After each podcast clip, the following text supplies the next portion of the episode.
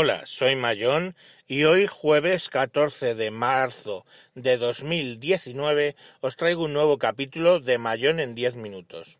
Os voy a hablar en principio de eh, mesas de mezclas y interfaces. Ya sé que hice unas consideraciones anteriores, pero quiero volver sobre el tema. Sin más, os voy a poner un pequeño audio, un minuto y algo, un minuto 25, para que veáis una cuestión importante. Ahí os dejo con el audio. Hola, soy Mayón y esto es un nuevo capítulo de Mayón en 10 minutos. Estamos grabando para ver volúmenes con el micrófono Levalier Boya by M1 un micrófono eh, que está muy bien, está en 19,95 euros, que tiene un cable de 6 metros y mm, dentro de ese cable lleva un compartimento para una pila de botón de uno y medio, lo que nos va a permitir que básicamente podamos conectarlo a una mesa de mezclas o incluso a un interface de audio, aunque los puertos line, como sabemos, no se alimentan. También esa pila está para cuando conectamos este Mm, micrófono a una cámara DSLR porque esas cámaras generalmente no alimentan los puertos de tres y medio. Entonces, sin la pila podemos utilizarlo en un PC o en un teléfono, pero necesitamos la pila para conectarlo o bien a una mesa de mezclas, o bien a un interface de audio,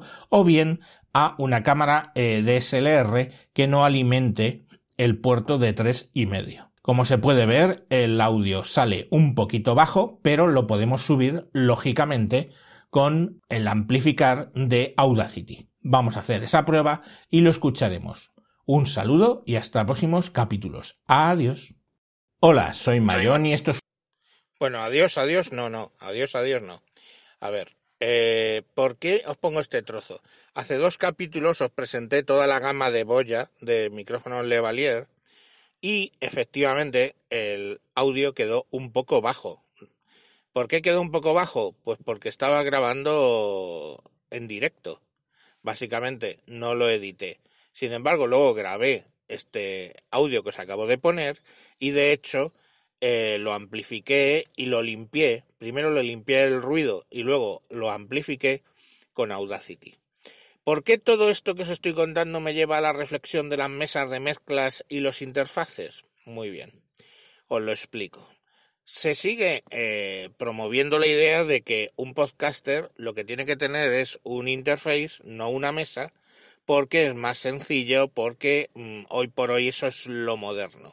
A ver, vamos, vamos por partes. Yo no veo muchos directos de bandas de música con un interface bueno, sí que tienen interface para grabarlo en el PC o para meter música de, eh, de, desde el PC, pero vamos, la banda graba con una mesa de mezclas. Pero la cuestión al final, o sea, que no es cuestión de que sea moderno.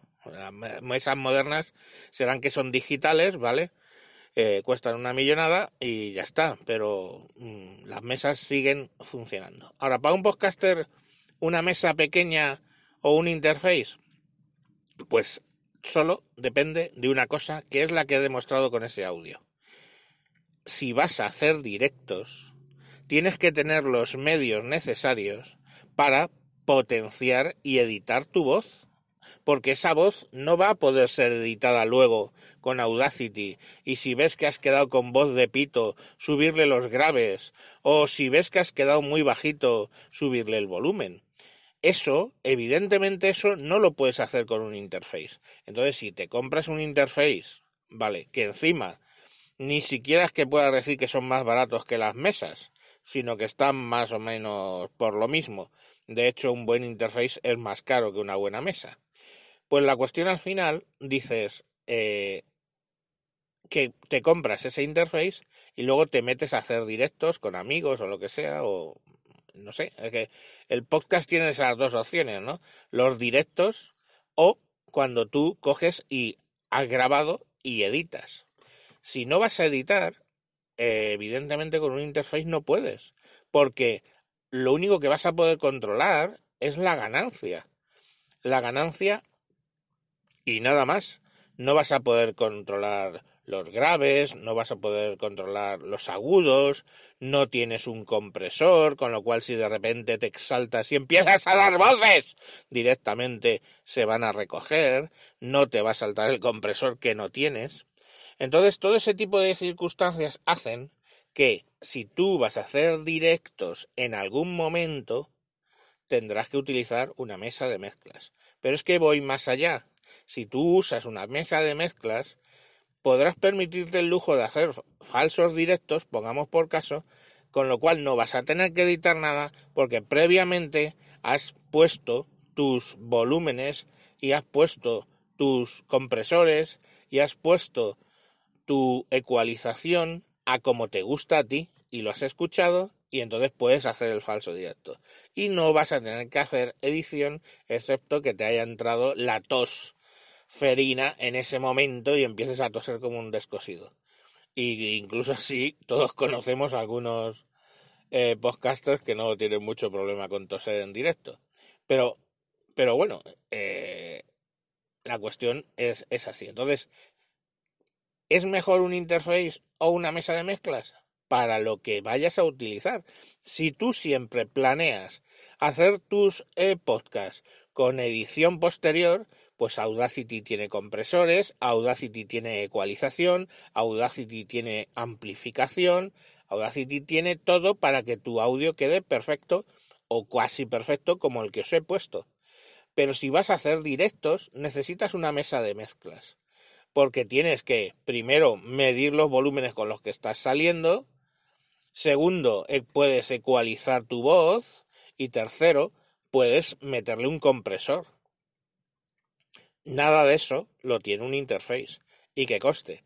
Que por ejemplo, el tan traído y llevado Focusrite, que son ciento y pico euros, 120, 130 euros, una Focusrite 2 y 2, pues mmm, cuesta lo que una mesa mmm, pequeña, pero ya con pretensiones. A ver, que una, por ejemplo, 802 USB, eso está costando del orden de 70 euros no más.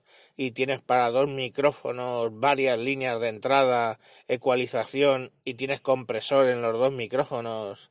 en fin, mmm, es una mesa, vale que es pequeña, pero ya tiene su, su, de, su potencia.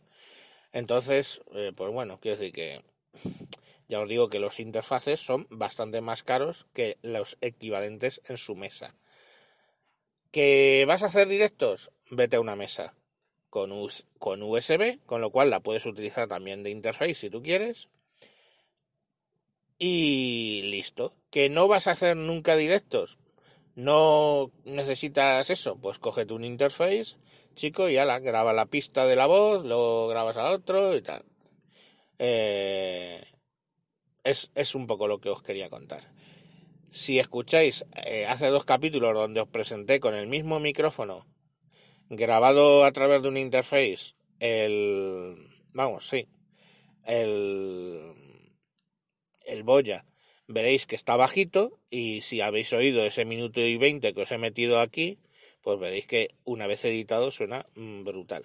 Si yo hubiera cogido lo hubiera conectado a la mesa de mezclas ese boya y lo hubiera eh, ecualizado correctamente y le hubiera subido eh, la ganancia adecuadamente, pues no...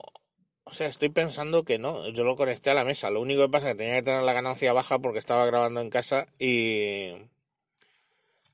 Y ya sabemos lo que pasa con los condensadores cuando estás en casa. Sí, te entra todos los ruidos. Y me acuerdo, verdad, que lo puse la ganancia un poco baja, pero bueno, ya ahí la pagué porque lógicamente lo bajé hasta un punto que luego el audio se escuchaba bastante bajo.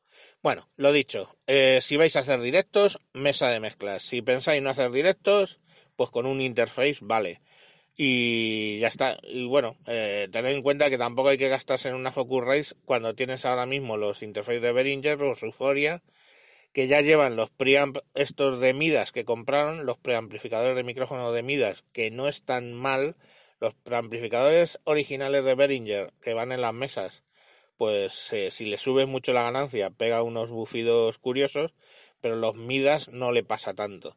Entonces, bueno, pensaros un poco que si estáis eh, empezando, pues a lo mejor si compráis un, un interface de 30 euros, pongamos por caso, eh, en vez de uno de 130, pues estáis empezando, ¿vale?